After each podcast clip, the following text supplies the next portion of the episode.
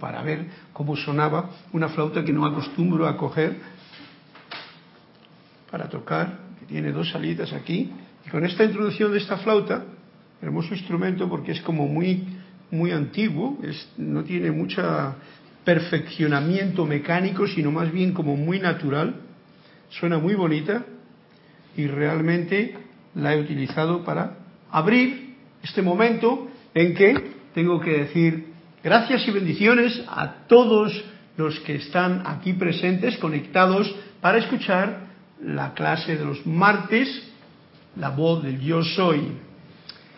Que sea realmente esta introducción musical esa apertura que nos reconecta conscientemente en este momento a todos los que estén presentes, que sea la magna y todopoderosa presencia yo soy en mí, la que nos une en conciencia, ese sentimiento que nos une y que nos permite sentir que estamos unidos para ser más concretos en la realidad que estamos viviendo. Y os doy las gracias a todos ustedes que estén presentes y conectados en este momento o a los que se conecten posteriormente, porque esta es la oportunidad que nos da esta tecnología de que, bueno, si no estás en el momento presente porque estás haciendo otras labores, las cuales son totalmente respetables y dignas de llevar a cabo armoniosamente, musicalmente y con alegría, pues lo pueden mm, escuchar eh, en diferido, diferido, y siempre es una forma de reconectarte de nuevo con estas palabras que nos traen los maestros, en especial, pues el amado maestro Saint Germain, que es el que tenemos aquí, o el libro de Manuel, que es un maestro también que ha pasado por aquí y nos ha dejado por escrito algunas de las palabras que desgranaremos en esta clase. Gracias a Cristian, que está en los mandos, y como siempre os digo, vamos a tener la oportunidad de comunicarnos con él para mm, reportar sintonía y también para poderme ayudar en ese cuentecito que tan sabrosón resulta siempre, tan mágico, para que la clase tenga esa salsa y esa pimienta que ponen ustedes desde sus hogares y que permite que participemos todos de una forma así como expectante, ¿no? ¿Qué es lo que contará hoy el cuento que vamos a contar? Pues veremos a ver cuál es. Y gracias, Cristian, por tu servicio amoroso, como he dicho. Gracias a todos ustedes por su presencia y que sea esta luz de Dios que nunca falla la que se manifieste a través de nosotros en este momento. Para ello vamos a hacer ahora mismo una pequeña concentración o centrarnos en la llama triple del corazón para hacer eh, una meditación o un momentum sanador. Y os invito a que cerrando los ojos o manteniéndolos simplemente abiertos, porque el todo es parte de la divinidad, sientan conmigo las palabras que voy a afirmar. Que la llama triple en el propio corazón, el Cristo interno manifiesto que yo soy, se expanda en mi corazón. Que esta llama cargue su esencia sanadora a través de mi corazón, mi cabeza y mis manos. Que su gozosa radiación penetre ahora cada parte de mi ser y que lo sature con la sustancia que emana del gran ser que pulsa dentro de mi corazón.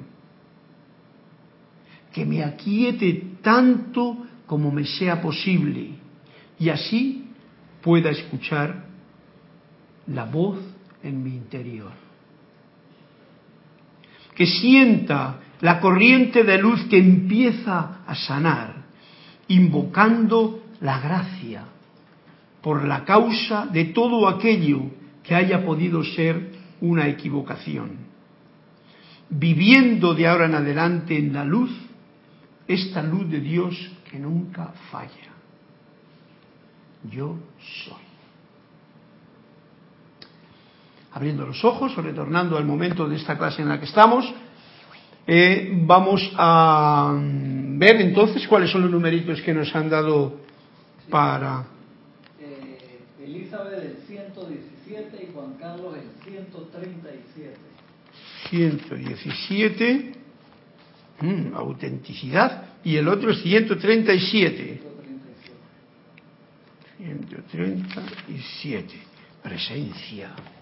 Ok, bien, pues ahí los tenemos presentes para el momento oportuno y de nuevo vamos a retornar hoy al libro de Emanuel, porque el tema que nos estaba desgranando, ya sabéis que es un tema del que no hay no hay posibilidad de hablar, porque hablar de ese tema es como hablar de música. La música se escucha y se siente. El amor se escucha, se siente y se irradia, como la música también. Pero sí que podemos ver, eh, que sería el título de la clase, pues las eh, miríadas de formas de expresar amor. Y así, para ya terminar este capítulo que hemos empezado hace tiempo y que quizá hoy le terminemos, pues vamos a ver cuáles son esas formas de expresarlo. Y nos hace una pregunta, Emanuel, en la página 34 de este capítulo, me parece que era el tercero, en el que hablamos del amor. ¿Existen diferentes graduaciones, gradaciones de grados de amor? Es la pregunta. Y nos responde así el maestro Emanuel. La definición de amor se altera de forma tan expedita para adaptarse a las circunstancias que la palabra cesa de tener un significado definitivo. Es lo que he dicho. La palabra en sí no tiene un significado. No lo, podemos, no lo podemos encasillar, no podemos definir lo que amor significa. ¿Por qué? Porque se nos va como agua que se escurre entre los dedos. Eso no es para meterlo en el intelecto, es para sentirlo en donde está la fuente del amor, que es en el propio corazón, como hemos hecho esta primera afirmación de la clase. Por lo tanto, que hay diferentes gradaciones de amor, que si hay diferentes gradaciones de amor, diferentes grados de amor, dicen no, no hay diferentes grados de amor, pero sí que hay una y miríada de formas en que expresarlo. O sea que cada cual cada cosa, cada situación, cada pensamiento, cada sentimiento que tiene relación con el amor es una forma de expresar cada uno de nosotros esa totalidad que es el amor. Daros cuenta de que Dios es amor, por lo tanto estamos hablando de una totalidad inconcebible para la mente humana. Eso decía bien el angelito a San Agustín cuando estaba allí tratando de el angelito de meter el agua del océano en el agujerito de la arena. Y le dijo, pero niño, ¿cómo vas a meter el mar dentro del agujerito de la, que has hecho aquí en la arena? Y el otro dice, pues lo mismo, lo mismo que tú estás tratando de meter a Dios dentro de tu propia mente. No se puede porque no tiene este vaso pequeñito de la mente o de la parte intelectual, no tiene esa capacidad de poder, digamos que, encajonar lo encajonable, lo que no se puede poner en, un, en algo definido. Por lo tanto, eso sí que hay. No se puede hablar de grados de amor, pero sí se puede hablar de diferentes formas de expresarlo. Y esto es lo que nos va a traer a cuento hoy Emanuel. Doquiera que el amor esté, o sea, donde hay amor, en su esencia, ese amor es puro. Por ejemplo, un niño pequeño tú le ves y le miras a la cara si está en paz y en armonía porque ya ha mamado, ha comido, ha hecho sus cosas y tal, que son las cosas que le incordian y entonces pues eh, estamos poniendo un ejemplo muy puntual, está feliz, como suelen estar los niños pequeños cuando han cumplido. Y en realidad lo que estás viendo, que es lo que a tanta gente siempre le alucina, ¿no? cuando ve un niño pequeño, es estás viendo el amor en este estado puro. ¿Por qué? No hay palabras. Además te corta el propio pensamiento. Al que observa, yo me he dado cuenta de ese detalle, ¿no? Tú miras a un niño y es como si se te va el nivel de pensar. ¿Sabéis? Que ese nivel de encajonar las formas, eso pertenece al intelecto. Pero sientes, sientes la mirada, sientes la belleza, sientes la pureza. ¿Ves? Ese es un aspecto de ese amor puro. Y ahí está en un niño. Eso se puede ver también luego en un niño y una niña de nueve años. Estoy poniendo ejemplos de las personas que felices en su inocencia, se dan un besito porque están jugando. Otra forma de amor. ¿no?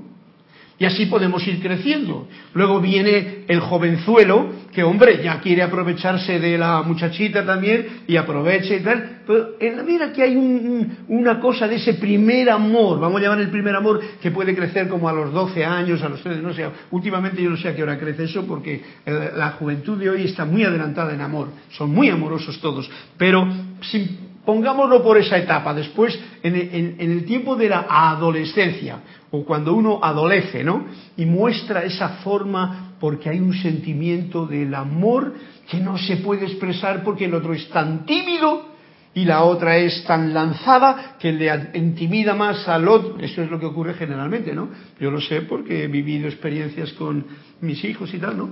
Y entonces ves cómo las niñas hoy día son más lanzadas que los hombres. Los hombres se tiran para atrás, pues saben qué hacer, y las mujeres, las chiquitas, se tiran para adelante porque dicen, oye, que aquí estoy yo, ¿no? Y entonces el niño se... Pero hay otra forma, otra expresión de amor. Y así podemos ir sucesivamente andando cuando ya se casan, porque ya se declaran ya mentalmente, intelectualmente y consabidamente. Dicen, tú tienes tanto, yo tengo tanto, si nos juntamos con tanto y tanto, podemos hacer un pequeño familia y construimos un nido y otra manifestación del amor. Es una manifestación del amor. No es el amor así total, porque luego veremos que son, pero es una manifestación de ese amor esos grados que podemos ver. Luego podemos ver, vamos a suponer ya para no recorrer el camino de todo, cuando alguien se ha separado y entonces se encuentra con otra persona y también hay otra graduación de amor. Y podemos verlo cuando una persona es mayor. Y mientras tanto podemos ver cuando cualquier persona está mirando, por ejemplo, la naturaleza y expresa ese amor ante una flor, ante una puesta del sol, ante una cascada de agua pura y limpia y cristalina, ¿Eh? Estoy poniendo los ejemplos más puntuales que son los que realmente siempre eh, saltan esa parte emocional o sensible del corazón. Son formas grandantes de, o sea, grados de amor. O esa viejecita que con una sonrisa pacientemente y encorvada eh, la ves que te responde con agradecimiento a la vida en ese momento en que se siente feliz porque no siente dolor eh, Juan, Carlos Plazas dice que a él, a mí me pasa eso también con los perritos. Con los perritos, sí, claro. Bien, ves tú lo mismo que he dicho la flor, eso digo las mascotas. Cuando tú ves un, un, perrito, bueno, cualquiera de las personas que, que tienen animales, cuando no los tienen también, esos tienen una atracción muy especial. Y cuando ven un perrito, ¿eh? Yo lo digo porque tengo razón para decirlo, pues enseguida pues, o sea, le llama la atención porque, ¿por qué? Porque primero, y este es un fundamento del amor, están en silencio, como el niño pequeño. El silencio es una de las formas más sutiles o más normales de manifestarse el amor y de poderlo manifestar. Por eso yo ahora mismo, pues difícilmente estoy manifestando amor, porque no hago más que charletear, ¿no? Pero bueno, estoy dejando a mi ego lindo eh, que, que parletee, porque el ego hablando del ego, la personalidad, como lo llamamos aquí, la parte humana, esa parte es como una mascota, como dices tú, Juan Carlos. Es una mascota que debemos de aprender a domesticarla de tal forma que sea una mascotita que te va y te lleva bien el camino, que te acompaña bien el camino, y no dejarse domesticar por la mascota. Eso es como un paréntesis que pongo aquí, que me ha venido a cuento con eso de las mascotas que has traído a colación tú, Juan Carlos, porque a veces, yo he escuchado muchas veces y a veces estaba como diciendo, ¿y esto qué es? Pero luego cada vez me estoy dando más cuenta de que la personalidad, el ego, esa es una parte nuestra en este plano que tiene que recorrer el camino con nosotros y que gracias a eso estamos aquí. Por lo tanto, yo diría, hemos de empezar a educar a esa mascota, darle también su oportunidad de que haga algún comentario, decirle, oye un momentito, mascota, estoy refiriéndome a la parte de la personalidad o del ego, que es la que generalmente juzga, critica, da opiniones, etcétera, etcétera, ¿no? Entonces decirle, un momentito, mira, vamos a quedarnos de acuerdo, antes de dar una opinión, antes de juzgar a nadie, antes de criticar, piénsate un par de veces, ¿no? Y ya la vas educando a la mascota esta. ¿Eh? Y entonces cuando se queda calladita, entonces también es pues como una mascota también que le puede decir, hombre, mira, el ego se está callado. También está manifestando su parte de amor, ¿ves? Porque esa parte de la personalidad, como veis, estamos en un mundo de personalidades, pues también manifiesta un grado de amor. Bueno, no sé si me estaría yendo por la tangente, pero es lo que se me ha ocurrido deciros ahora como un, un algo que me gusta compartir en este momento. Doquiera que el amor esté en su esencia, ese amor es puro, pero su pureza se oscurece con todos los otros aspectos de la seidad humana. ¿Bien? En todo está el amor yo he puesto el ejemplo y he ido de lo más puro, que es el niño pequeño, hasta lo más puro también, que es la viejita, pero la viejita ya está con todo, la viejecita o el viejecito, ya están con, cargados, como dice aquí, oscurecido con todos los otros aspectos de la seidad humana. Por lo tanto, podríamos poner la otra parte cuando ves que esa queja, ese dolor, esa ira, cuando eran tiempos pasados que todo estaba bien y ahora mira cómo anda el mundo, esta juventud, qué loca que está. ¿Ves tú? Eso ya es la parte de esa ego lindo que aún le sigue acompañando a esa persona porque no le ha educado. Y eso es lo que vengo a, traer a cuento, que me lo has traído tú, Juan Carlos, al decir educar a la eh, eh, em, ver la belleza de la mascota. Y hay que educar a la mascota, que es nuestro, nuestro ego, nuestro, nuestra personalidad, ¿no? Para que nos acompañe el camino, para que esté lo más calladita posible, que juzgue lo mínimo posible cada día, que critique y que todo eso, porque ahí es donde mete la bazofia y entonces cosas que podrían ser amorosas, como hasta ver un perro tranquilito, pues si le ves eh, que está haciendo sus necesidades en un jardín público, en vez de observar el amor que hay en ese perrito que está haciendo, ¿cómo puede ahí lo que tiene que hacer? En el sitio que le han dejado, que es casi un medio metro cuadrado con hierba, que es donde más le gusta hacerlo, pues resulta que uno dice, mira qué guarro, mira qué perro, chucho, quítate de ahí. Y entonces, en vez de manifestar esa radiación de amor, uno, pues manifiesta todo lo contrario. ¿Ves otros aspectos que están oscurecidos por esta parte o personalidad humana que se encarga de opacar la pureza del amor que está en todo? Cuando digo esto estoy hablando de que todo podríamos desopacarlo nosotros si estamos conscientes, de, de quitar esa niebla que es la, ¿cómo se llama? la, cortina que nos, ¿cómo se llama la cortina? Esto, que nos, deja ver la realidad. El maya, el, no sé cómo se llama exactamente. Sí, el maya, esta cortina que no nos deja ver lo visible. No me sale la palabra ahora. Es lo que ustedes hacen con su amor en su mundo, lo que da la apariencia de gradaciones. O sea, depende de lo que yo hago, eso hace que traiga un grado más grande o más mínimo o, que no se vea para nada la radiación de amor, dependiendo de mi conciencia en ese momento. Pone un grado de amor o de... Y mirad que es bonito porque estamos hablando en, el grado de comprender las expresiones del amor. Quiere decir que somos tolerantes, porque si no eres tolerante ya no estás hablando del amor, estás hablando del odio, de los celos, del crimen, todas esas otras radiaciones o gradantes que hay también, que es lo opuesto a esa manifestación. En su, eh, ese amor que ustedes todos están esperando no existirá en tanto que ustedes no permitan que los toque. Y este es un punto bien importante. Si uno no se abre al amor, el amor no te toca. Por eso este mundo vemos que hay mucha gente que no disfruta de todo esto porque está cerrado totalmente. Y por eso estamos tan agradecidos, por ejemplo, creo que todos, yo estoy muy agradecido de tener ya la visión interna que nos han traído los amados maestros de conocer quién soy yo. Y nada más que la, la pregunta me hace responderme y si yo estoy atento digo, yo soy. Y todo lo que diga después ya va a ser calificación o no, pero lo que yo he dicho ahora mismo es yo soy. Y ese yo soy me permite ya comprender que si yo soy, yo puedo ser y manifestar lo que verdaderamente soy, que es luz, amor, alegría, entusiasmo, todas esas cualidades que las palabras del intelecto claramente nos dicen que estás por un camino armonioso y musical y bello, etcétera, etcétera. Dime, Cristian. Sí, que Raúl Nieblas de Cabo México contestaba el velo de Maya, Carlos. Eso, el velo de Maya, el velo, el velo de Maya. Esa es la palabra auténtica. Gracias, Raúl, porque a veces, pues como las palabras que a mí tampoco me preocupa demasiado, pues em, como que se, se, ocultan. Pero ves, la conexión, Raúl, ahí estás tú y echas una mano y te lo agradezco tanto.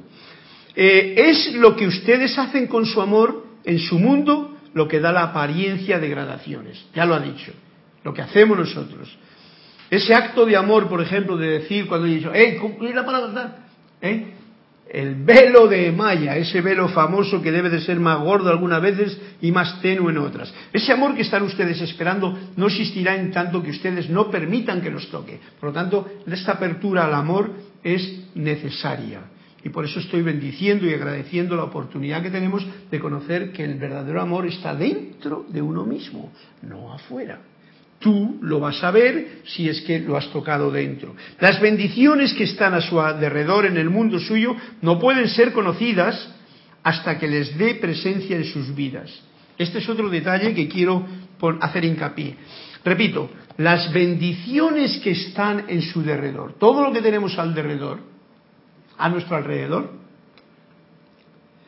en mi mundo, en el suyo, no pueden ser conocidas hasta que les den presencia en sus vidas. Presencia quiere decir que uno lo admita, segundo que uno lo contacte, tercero que uno se abra a lo nuevo, porque veis, ahora mismo tenemos aquí un montón de situaciones.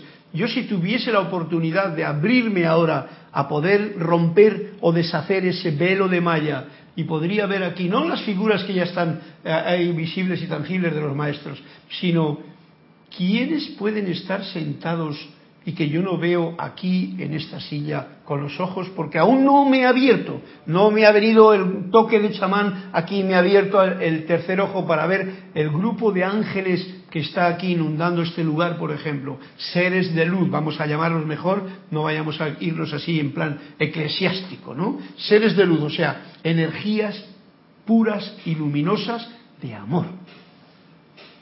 Si yo abro mi corazón a esa visión, pues aquí la tengo. Y entonces nos está diciendo bien, o ahora nos está diciendo bien claramente, que no pueden ser conocidas estas opciones que tenemos alrededor hasta que les den presencia en su vida. Gracias por su presencia en este momento. En su mundo hay tanto que ustedes no han visto, que no han oído, tantas cosas que nos... Y esto ocurre porque nos cerramos a estar en unas rutinas muchas veces. Al estar en una rutina, pues no vemos más que justamente lo que tenemos delante de los ojos. Y no somos muchas veces capaces ni de mirar hacia arriba a ver si ha cambiado las nubes del cielo si es de día, si hay nubes de tormenta, si hay... No, no, no, uno va tan metido, yo lo veo en sus pensamientos, y si no es el pensamiento, va metido en el celular, que eso ya es como el colmo de los colmos, ¿no? Porque es como una forma eh, externa de decir, aquí está mi pensamiento, en este aparatito, clink, clink, clink, clink, clink, y lo ves que puede pasar cualquier alrededor haciendo magia y el otro no se da cuenta porque está aquí metido. Pero da igual el celular, no estoy en contra del celular, que es una herramienta maravillosa, sino de nuestra propia mente. Estás mentalmente cogido por la parte intelectual de tus cosas y no miras para arriba y te pierdes tantas y tantas cosas que como dice en su mundo hay tanto, este es el detalle para que espabilemos un poquito porque al cerrarnos en un charco pues no vemos la inmensidad del océano y nos quedamos como rana contenta o sapo contento en su charquito croando pensando que eso es todo lo que hay y te pierdes pues todo lo que tenemos alrededor. Nos está dando este punto de atención para que sepamos que no solamente ese deseo lo tenemos muchas veces cuando la gente está trabajando y ay, quiero ir al sitio, a Cancún, al otro lugar, al otro allá, porque lo han visto ya y les gusta. Pero si tienes en la mente, no, pero no tengo dinero, no, pero está muy caro, no, pero es que no puedo yo ahora porque mira lo que tengo que hacer. Pues así, yo he caminado por ese camino muchas veces, o sea que no es Ahora me permito decir, bueno, cuando quiero algo lo voy a conseguir y mientras tanto no lo quiero. Sencillamente, ¿por qué? Porque donde estoy tengo aún tantas cosas por descubrir. Y eso es una magia. Y os lo digo a todos porque hoy día, con incluso con los aparatos electrónicos, que uno no se aburre si no quiere, no para estar jugando juegos hipnotizantes que uno ya tiene preparado y que se deja engomar por eso, o hipnotizar, como diría, sino para ser creativo en fases, ya sea haciendo películas, con mucha gente hace vídeos, aunque son la mayoría son copy-paste. El copy-paste ya sabéis que no vale prácticamente para nada. Como yo copio este, este libro, yo le leo a vosotros y, y no he sentido yo lo que estoy diciendo. Si yo no paso por el filtro de sentirlo, de vivirlo e incluso de experimentarlo, el decirlo a los demás no sirve. No sirve para nada. Son copy-paste, que se llama. Pero la creatividad viene a decir, bueno, entre este copy-paste hay algo que yo puedo poner. Y para eso hay que sacarlo de dentro de uno. Y este es el mundo que hay tanto que usted, en su mundo hay tanto que ustedes no han visto, que no han oído. Y ahora me voy a referir a esa parte del mundo interno que tenemos todos, que no nos atrevemos a quitarnos la piel, porque en cuanto se nos rompe la piel por algún motivo, una heridita de nada, enseguida tapamos con esparadrapo o algo porque creemos que se nos va a ir el alma por ahí. Dentro de nosotros hay un mundo inmenso esperando, esperando a que lo descubramos. Y este es el punto que me está trayendo aquí. Por lo menos a mí, a ustedes supongo que de rebote o de contagio también. La persona contraída solo conoce el lente que se les ha dado. Las personas contraídas, voy a meter más, aquí pone la persona, pero vamos a las personas que están contraídas, que, se meten en el charco de su, su propio charquito de rana, solo conocen el lente que se les ha dado. Solo conocen el lente que se les ha dado. ¿Y qué se puede hacer con eso? ¿Mm? No se puede hacer gran cosa porque mientras uno no, quite, no se quiera quitar el lente, el lente que se les ha dado quiere decir los conceptos que uno tiene de la vida. Por ejemplo, si uno está llevando un lente de mucho miedo a todo, pues muchas personas no se atreven ni de salir de casa. Yo recuerdo, y esto fue en el año 73, no es ahora. Yo estaba allí viviendo en Nueva York y entonces, ¿qué pasaba? Bueno, incluso la familia me dijo, no salgas por ahí, no vayas por aquella calle, no como que tenía que esperar a que se me fuesen de vacaciones la gente para decir, a ah, que no voy por aquella calle, allá voy yo. Porque yo siempre me gusta como no seguir un poquito lo que yo siento, ¿no? Y en realidad muchas veces me veo que tengo las alas cortadas, pero eh, no importa. Eh, cuando puedo las estiro. Y me voy, como decía, como le dice el cuento a Jara.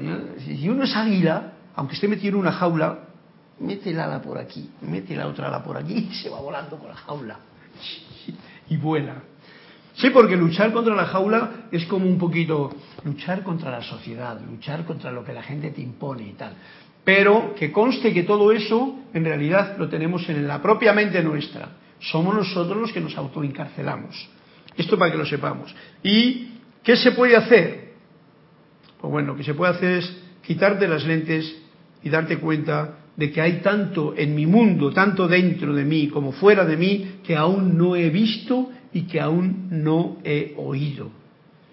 Mientras que ustedes permanecen como humanos, o sea, ahora, aquí, en este plano, si tan solo le permitieran a sus corazones, y aquí está la apertura de, abrirse, abrirse un tantito cada día para tocar esa pasión suya, ese deseo que tienen, para honrar su amor, ese amor que, que tenemos dentro, porque es honrar a tu verdadero ser que está dentro de ti.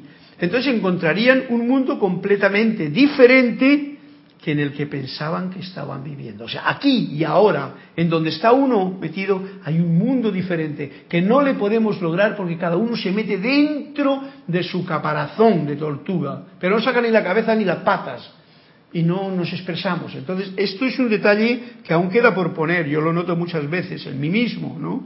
Así es que supongo que los demás también, porque si no habría esa apertura. Por ejemplo, cuando uno quiere hablar de cosas que son espirituales o que son cosas que le dan gozo, sabes que tú no puedes hablar de estas cosas con cualquier persona. No lo puedes hablar porque no te salen ni las palabras si has conocido que tienes un poquito de intelecto, de, conocimiento intelectual, porque has leído muchos libros o algunos de los maestros ascendidos, o de otras teologías o, filosofías, realmente tú no puedes eh, conversar fácilmente, primero, a no ser que tú estés con el corazón abierto, y estar con el corazón abierto quiere decir que tú aceptes que el otro le tenga cerrado porque puede tener el otro el corazón cerrado, pero si tú le abres, mira por dónde el otro se puede contagiar y abrirle también. Pero bueno, eso es cuestiones de experimento que yo lo traigo aquí para esa explosión o experimentación que podemos tener hoy día en cada paso que damos en el camino nuestro. Encontrarían un mundo completamente diferente que en el que pensaban que estaban viviendo. Muchas veces la gente piensa que está viviendo en un miedo, en un mundo de miedo, de terror, de pánico, no se puede hacer, que hay maleantes, que no sé qué, y yo me quedo alucinado porque digo, pues este mundo no es así. Eso es lo que hemos creado con la mente y que lo estamos encasillando. Ahora, abre tu corazón. Y este es el punto que yo quiero traer a la clase, porque esta es la, forma de expresar amor. Abre el corazón ante todo lo que ocurre a tu alrededor, ante la persona que te encuentras. Y esto como es un ejercicio práctico, como el pianista que practica escalas, pues lo echo al aire para que al comunicaroslo a vosotros yo no me olvide de hacerlo también. Porque ese es el sentido que tiene todo esto. Ya que a ustedes, no les estoy diciendo nada, ya que todos ustedes saben, quizá mucho más que yo, tienen el libro, lo han leído y tienen todas estas posibilidades. Pero no lo recordamos. Permitirte abrir el corazón un tantito cada día con cualquier situación, con ese perrito o ese niño o esa pareja o ese joven o esa persona que está triste o ese matrimonio que está discutiendo o los otros que están celebrando o ese viejito que traza de cruzar la calle y no sabe si ir para adelante o para atrás. En fin, todas estas cosas ahí tú puedes poner, cada uno puede poner su granito de arena, pero primero, abriendo el corazón al amor, que uno tiene. Experimentemos. Entonces encontrarían un ser enteramente diferente que el que pensaban que ustedes eran. Y aquí viene otro punto importante. Porque si nos hemos dado cuenta, nosotros tenemos un concepto de que ya me conozco yo a mí. O si no, te habrás escuchado a vecinos o a gente o familiares que, ¡uh, yo te conozco! La verdad es que yo no me conozco a mí mismo. Si soy sincero de verdad, y cada día me quedo más eh, admirado y agradecido de no conocerme, porque tengo la oportunidad de conocerme más. Cualquier concepto que yo tengo de mí me encajona y me creo una imagen que me hace pensar que yo me conozco. Encima esa imagen la repercuto al exterior y esa gente de fuera que está mirándome se cree que me conoce por eso que yo hago o esa forma de decir, de pensar o de hablar o de moverme o de etcétera, etcétera. La verdad es esta. Encontraría, cuando yo abro mi corazón, a un ser, a mí mismo, enteramente diferente del que yo pensaba era. Yo lo estoy comprobando y me está dando mucha alegría. ¿Cómo podemos dejar de preocuparnos por aquellos a quienes nos ama? Lo pasa a una frase diferente. ¿Cómo podemos dejar de preocuparnos por aquellos a quienes amamos?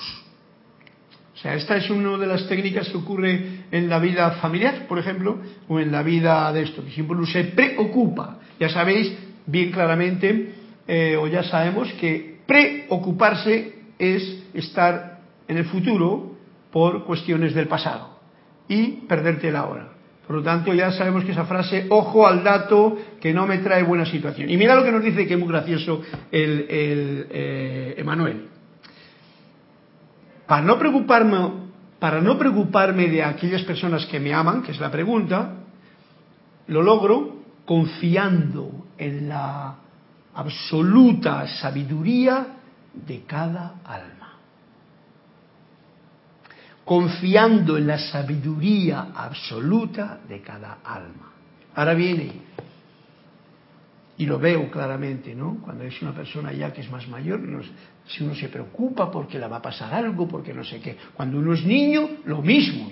los niños tienen mayor castigo todavía porque teniendo un mundo que descubrir y que son de goma, la mayoría, los niños cuando son pequeños son de goma, que se caen y se levantan y si nadie les mira y nadie les apapucha, se levantan y me y ellos mismos se arreglan la historia, ¿no?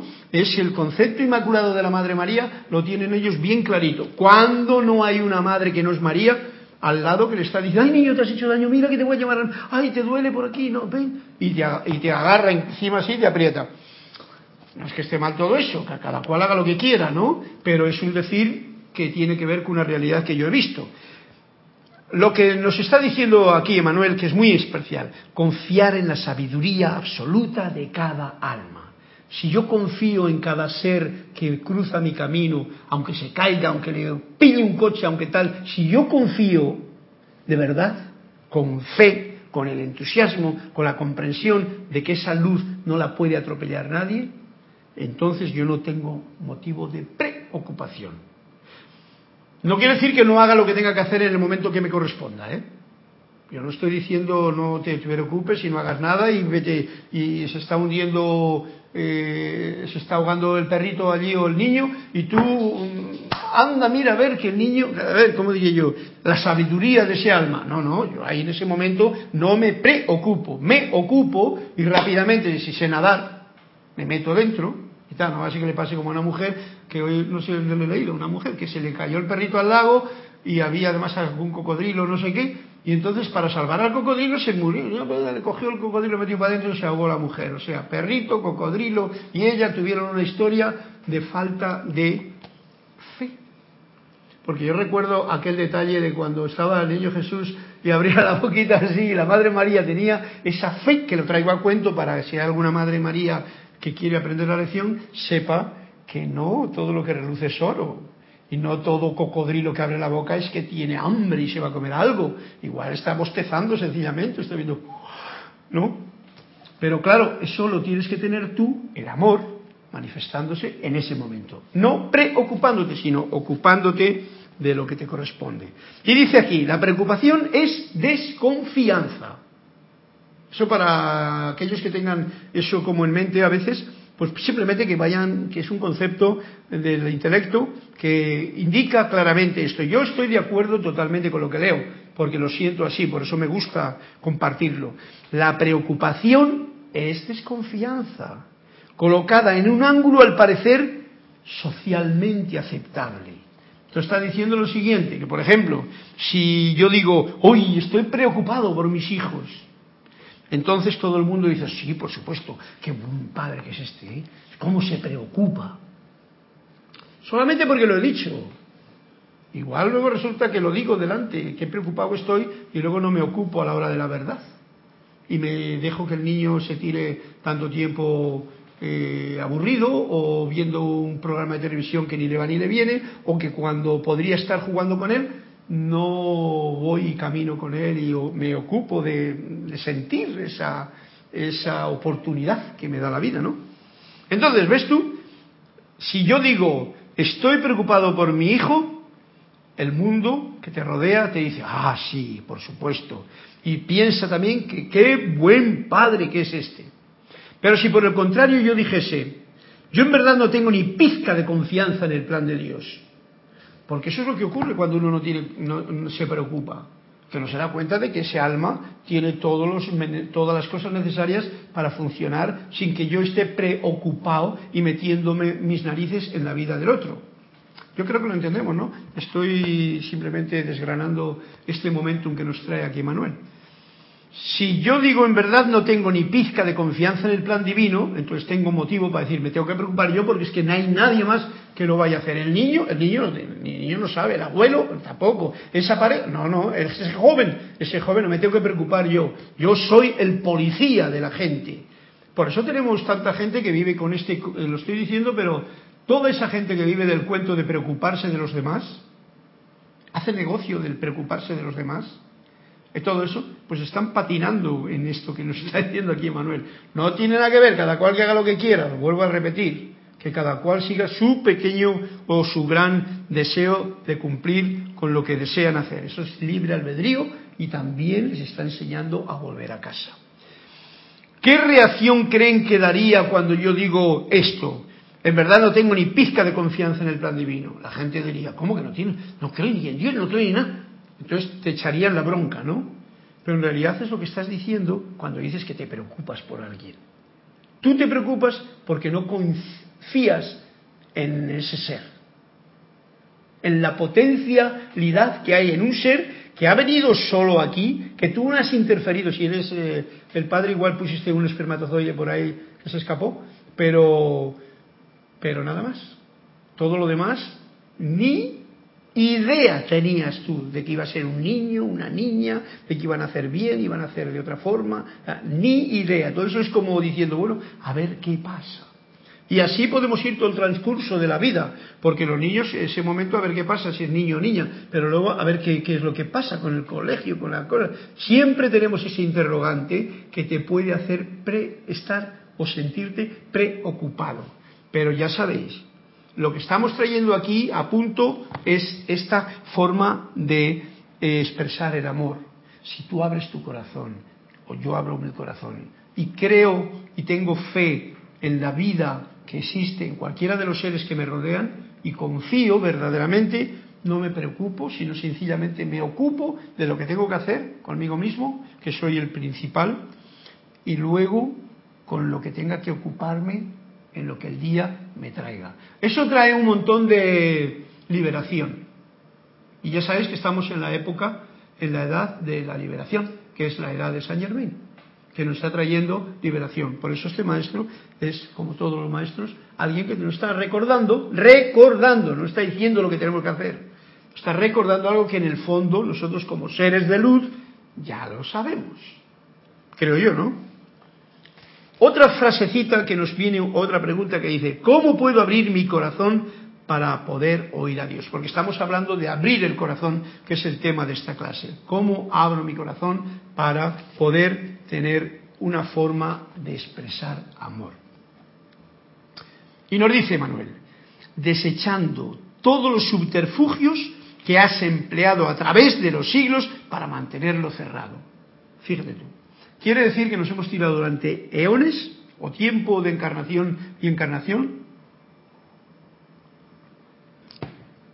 desde que Dios dijo hágase la luz y desde que creó al hombre, que fue siete días más tarde, o seis días más tarde, ahí a la mujer, que lo creó todo, eh, eso me ha hecho mucha gracia a mí, Cristian, cuando leí aquel capítulo. Yo no me había dado cuenta nunca de eso, que el primer capítulo, la primera parte de la Biblia del Génesis, pone la creación y no pone que había una costilla ni que ni Adán se durmió, no, eso lo pone más tarde alguien que lo ha puesto ahí. Al principio no pone nada de eso. Puso que, que nació el día y la noche la luz y la oscuridad y las tinieblas que llama, y vio que era bueno. Estos son constantes que traigo yo aquí, puntuales, para que cambiemos un poquito la óptica de tanto concepto que, como nos ha dicho, tanta lente que se nos ha puesto delante. Porque esa es una lente. Del que de mí, hombre, me haga dormir Dios y me saque una costilla y haga una mujer, eso es una lente que me han puesto. Recordémoslo, yo lo digo bien claramente que es una lente que me han puesto para ver la vida de una forma. Hombre, yo soy más porque soy hombre y la mujer, si yo no sería hombre si no fuese por una mujer que me ha parido. Hay que, eh, ¿comprenden? Es cuestión de pensar. Bien, entonces, hemos visto que nos dice aquí que hemos pasado siglos y siglos manteniendo y tratando de mantener cerrado el corazón. Entonces tengo que desechar todas esas cosas que me han hecho mantener cerrado el corazón para ahora tomar una respiración. Fijaros que en esto de la respiración tengo yo un detalle también muy claro. Muchas veces hacemos la respiración rítmica, sencilla, así como este despacito y como que no se mueve nada y uno cuenta hasta ocho, luego viene la retención y otro cuenta hasta ocho. Yo estoy yéndome más allá y no tengo mm, ningún problema en decirlo, cada cual que haga lo que quiera hacer, pero yo hago como un suspiro como eso que se nota cuando uno ah, es el gozo que, te llena. Y entonces llenas el pecho, te quedas sin respirar y abres conscientemente ese sentimiento de abrir del corazón. Yo me siento mucho más, más pleno. Parece como que esta parte se me abre más, la parte, hablando del corazón físico, que es donde realmente está toda esta parte de vida, donde todo el demás organismo como que se dispara en las diferentes direcciones, porque ese es el motor que nos lleva la sangre para todas las demás células del organismo. Inspiro con una inspiración como de, de, sorpresa y al echar el aire agradezco, agradezco, agradezco. Si yo abro el corazón y me siento con el corazón abierto, Y una vez que he abierto el corazón, lo único que hago, y esto es como, un, como los pollitos dicen al tocar el piano, las primeras notas de, la práctica de la alegría del propio expresión del corazón. Y luego, ah, gracias, gracias, gracias al viento, ya lo he dicho en las clases anteriores, o la canción que cantaba el otro día, gracias aire, gracias por ser viento, eh, gracias por ser agua, gracias por ser tierra, gracias por ser fuego, gracias. Gracias es la expresión del amor, el agradecimiento. Por eso estoy trayendo ese concepto aquí. Bien, por lo tanto, el estado natural del corazón es la apertura. Y nosotros nos hemos encargado durante siglos de cerrarlo. Noten cómo ustedes luchan contra lo que están buscando. Cuando cerramos, cuando nos cerramos herméticos, cuando no queremos escuchar a la otra persona, cuando nos metemos en una religión cerrada y no y, decimos que el otro va a ir al infierno, son cerraduras que ha cerrado tu corazón y no dejas que se exprese, ni el de tu hermano ni el tuyo. Y eso es grave, porque eso es lo que hemos estado haciendo por siglos. Amados estudiantes de la luz, todos que estamos en el planeta Tierra, es tiempo de sentir la apertura del corazón. Les servirá de ayuda al contestar las siguientes preguntas. Y las voy a echar para adelante y para contar los cuentos antes de que se acabe la clase, pues voy a echar las preguntas y vamos a pasar a los cuentos. Luego igual nos, nos respondemos algo si hay tiempo. Preguntas. ¿Les servirá de ayuda el contestarse, o sea, contestarme las siguientes preguntas? ¿Cómo encuentro mi camino? ¿Cómo abro mi corazón? ¿Cómo toco al Dios que llevo dentro?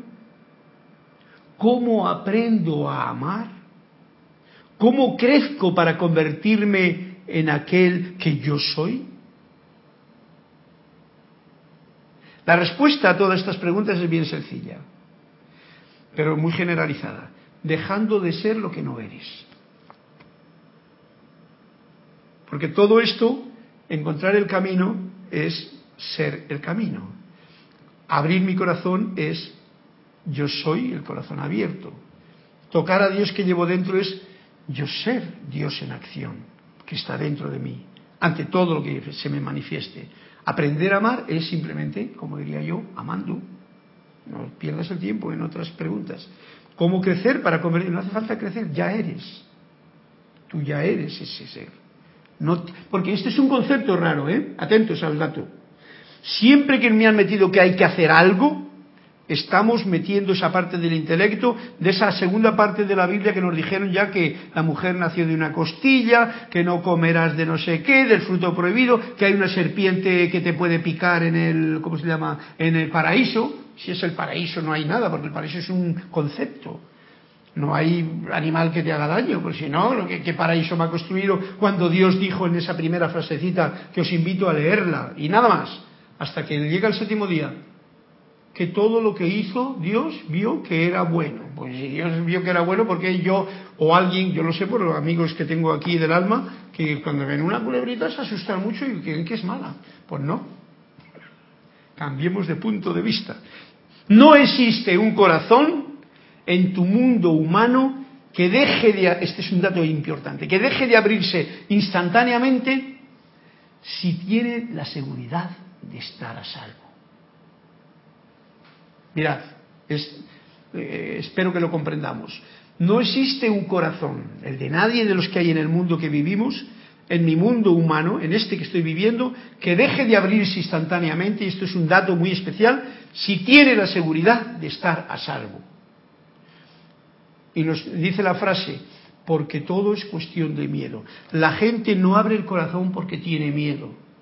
La gente no se enrolla por hablar y hablar sinceramente con el otro porque hay miedo. Cada cual que analice lo que pueda. Yo estoy analizándolo por mi parte y ver en qué partes yo tengo todavía ese fantasma del miedo, que el otro día lo decíamos cuando comparaban en el cuento que habíamos leído de que la vida era como un automóvil. Y en el automóvil resulta que tenemos a un pasajero que es el miedo, que es, tenemos otra que la personalidad, que es aquí el ego lindo y todo, y da el asunto, ¿no? Bien, esto es fundamental. Si sabemos que si yo doy seguridad a la persona que está conmigo, tranquilidad, la doy paz, eso resulta que hace que inmediatamente se abra el corazón de esa persona, de ese ser. Es un dato para experimentar. Aquí me lo dice, yo lo siento así también, por eso me, alegra compartirlo. Y entonces con esto, que dice, todo esto ocurre porque tú no puedes dar seguridad ni estar a salvo, ¿eh? si tienes la seguridad de estar a salvo, si tú pasas la seguridad a cualquier situación de que está a salvo, esa persona abre tu corazón, ese ser abre tu corazón, como una flor abre tu corazón, abre, se abre así, se abre. Si no lo, si no lo puede sentir, que hay algo que la atemoriza y tal, entonces no va a abrir el corazón. Sí, eh, como se encapulla, se, mete dentro de la máscara. Bien, pues lo vamos a dejar hasta ahí porque como que la clase se acaba y yo quiero leer los cuentecitos que me habéis dicho muy claramente. Así es un comentario. Juan Carlos Plaza de Bogotá, Colombia dice, solía escuchar a mucha gente decir, yo quiero hacer una carrera profesional para ser alguien en la vida. Claro, ves tú, ese es otro de los um, anteojos, como nos ha dicho aquí, anteojos que que uno um, que te hace contraerte, te hace meterte dentro de un círculo, el que sea, da igual, y te hace vivir una vida con respecto a esas características que has elegido, que va a ser, y encima ya sabemos que ahora mismo con los tiempos que están cambiando ya no es lo mismo que hace 40 años, que igual uno estudia una carrera y resulta que luego tiene que estar, como yo he conocido gente, pues trabajando de lo que pueda. Y vamos, ya no digamos si las fronteras están ahora colapsadas como ocurre en ciertos lugares de por aquí cerca, que de poco te sirven los títulos que hayas tenido como estudiante de, de lo que sea.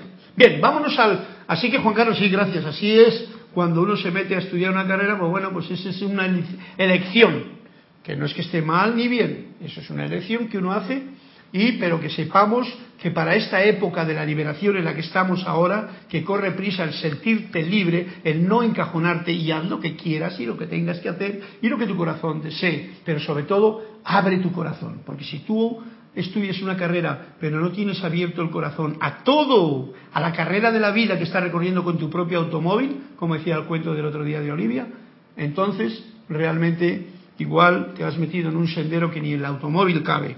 Vamos al, cuento que nos ha dicho eh, Elizabeth Aquino, que es el 117. Vale. El uno, el de Elizabeth, se llama autenticidad. Vamos a ver que yo no lo he leído. Y no sé de qué va. Si no, me lo comunicas.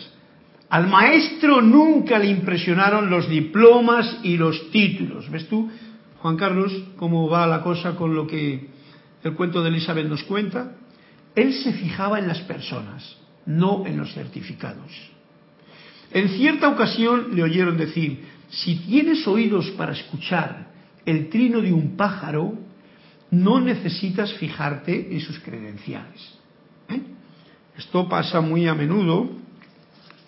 Hay dos, estamos viviendo en dos mundos ahora mismo bien definidos. Uno es el mundo de la gente que vive a través del intelecto solamente, y otro es el que ya trabaja con el intelecto, pero entra también en el ahora, en la creatividad, en el yo soy. El yo soy te permite, como, como dice el cuento de aquí de Elizabeth, de tener oído para escuchar al pájaro y tú ya no le preguntas si ese pájaro tiene un título de cantaor o tiene una o ha aprendido en alguna escuela o algo por el estilo. El pájaro canta y tú tienes oído para escucharle. Que conste que el que tiene una visión intelectual, como he dividido yo ahora mismo la forma de la humanidad, los que son muy intelectuales, muy intelectuales y que nada más que todo a través del intelecto y no, esos son los que se preocupan. Cuando uno se preocupa es cuando uno está luchando por tener una carrera y todo eso. Y eso está, está bien porque es parte del proceso. Pero entonces no escuchan el canto del pájaro. No tienes oído para escuchar el canto del pájaro. Y entonces puede ser tan bruto de pedirle al pájaro hasta si ha estado graduado como canario o como tal. O igual le, le critican, porque yo conozco mucho, mucha gente, sobre todo en el nivel de la música. Yo, por ejemplo, veo, hay, hay, hay por ejemplo, niños, hoy día, que lo, todo lo habéis visto, en Internet, que tocan los instrumentos que es que no hay profesional que lo toque igual que ellos. Ya sea el violín, la batería, lo otro, lo otro. Hacen maravillas. Y luego veo con, comentarios abajo que diciendo, no, pero ese niño tenía que estar tocando ahora con una banda para que supiera, no, cuando sea más mayor sabrá. Y yo digo, ¿ves tú? Esto es el cuento. No tienen oídos para disfrutar, para sentir, para ver ese niño en su inocencia, qué habilidad de pi. Yo estaba viendo tocar a un tío la batería, un niño que toca. Yo dije, wow, se me ponía la carne gallina como ahora, de sentir, sentir lo que ese niño con su tranquila exposición de ritmos y de duplicidad de pies y de, cabeza y de ideas claras tenía. Estaba en el ahora. No se estaba preocupando ni de partitura ni de lo que le había dicho nadie. Estaba viviendo su ser rítmico, estaba como el pájaro cantando. Ahora pídele a ese niño un certificado de ahora y, y el niño dirá, y, a mí que me a mí, que me dices tú vete a otra a otra charca que en esa charca igual pide el certificado para croar porque es una ranita como decíamos antes. Bien bonito cuento Elizabeth si tienes oídos para escuchar el trino de un pájaro no necesitas fijarte en sus credenciales. Y pasamos al al otro que es el 137, Presencia se titula Juan Carlos. Cuando los discípulos le pidieron un modelo de espiritualidad que poder imitar, todo cuanto dijo el maestro fue, callad, escuchad. Fijaros que todo esto viene ya con la clase que hemos estado dando, las diferentes, mm, ¿cómo se decía? Las diferentes eh, eh, formas de poder expresar el amor. Cuando hay mucho ruido no se expresa el amor. Cuanto menos ruido hay, mejor se expresa el amor. Por eso nos dice aquí una idea, una, ¿cómo se dice? Un modelo de espiritualidad para poder imitar, dice el maestro. Callar y escuchar. Y esto no es solamente callarse de las palabras, sino ese silencio interior, ese silencio, ¿eh? para poder tener esa mm, visión interior y ese sonido interno que te da, ese, ese es el modelo de espiritualidad. Y cuando estaba escuchando los sonidos de la noche fuera de los muros del monasterio, el maestro se puso a entonar con suave voz el célebre haiku, que yo no sé lo que es, ya miraré porque Juan Carlos me ha traído este cuento y yo no sé lo que es haiku, con dos Ks. Él se puso a entonar con suave voz el célebre haiku. Sin presentir siquiera su temprana muerte, la cigarra canta. Wow. Este, este cuento le tengo que mm, rumiar. ¿Verdad que sí, eh, esto hay que rumiarle porque, bueno, las frases están bien claras. Primero, cuando estamos hablando y alborotando y metiendo ruido, ese no es un modelo de espiritualidad en principio para seguir, porque hay que estar metiendo, como he dicho antes, en la parte intelectual, en la parte de lo que el intelecto sabe, conoce, dice y tal, y entonces ahí realmente no hay mucho que aprender. Si uno va callando y aprende a escuchar, ya sabéis, ya lo he dicho en otra clase, lo, que, lo difícil que es escuchar. Escuchar quiere decir que yo no juzgo al que estoy escuchando, aunque no diga palabra. Porque ocurre que muchas veces cuando uno está escuchando, está juzgando al gesto que pone, a lo que dice, a la forma de... Entonces en realidad no escucha. Escuchar implica mm, no aceptar lo que está diciendo tampoco, ni creérselo a ciegas es, escucharlo como papel en blanco o como cinta magnetofónica en la que se graba algo que tú no lo juzgas, pero lo dejas que se grabe en ti para que lo que tenga que crecer crezca y lo que no, pues se va a olvidar por naturaleza. Como he dicho, no sé lo que significa el haiku, pero para mí está expresando lo siguiente, es que cuando tú ya cantas con suave voz, el célebre haiku estás dando cuenta que es un canto a la vida o a lo que llamamos despedida de la vida aquí, a la muerte. Por eso nos viene el cuento que nos cuenta más tarde. sin esta es una poemita que escribe al final del cuento, sin presentir siquiera su temprana muerte, veo la cigarra porque la cigarra no dura mucho, ¿no? La cigarra canta. Porque cuando cantas, no te importa todo lo demás. Tu corazón está abierto, feliz y contento. Y respira. Pues nada, con esta mm, frase sin presentir, además es muy musical, ¿eh? Si, yo estoy muy de acuerdo con ella, sin presentir siquiera tu su temprana muerte, la cigarra canta. Y esa es su, su labor. Es una, una, ¿cómo se llama? Una anécdota, es una imagen que nos trae, pero que nos viene a, recordar lo importante que es abrir el corazón. No la boca, sino el corazón.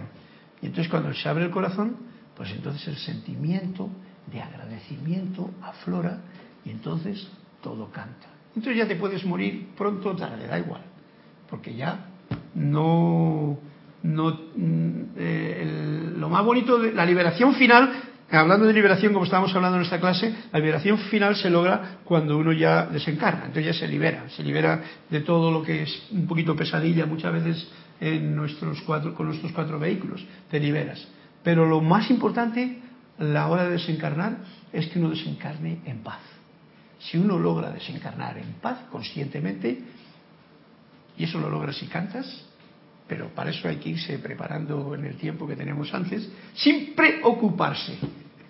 Porque todo llega en su momento, como esta luz de Dios que, falla, de Dios que nunca falla, que nos está desgranando en esta clase los amados maestros, y que les bendecimos, les agradecemos y os agradezco a todos ustedes por su presencia, participación, a todos los que están presentes, a los que han reportado sintonía, a los que no, y hasta el próximo martes. Mil bendiciones a todos.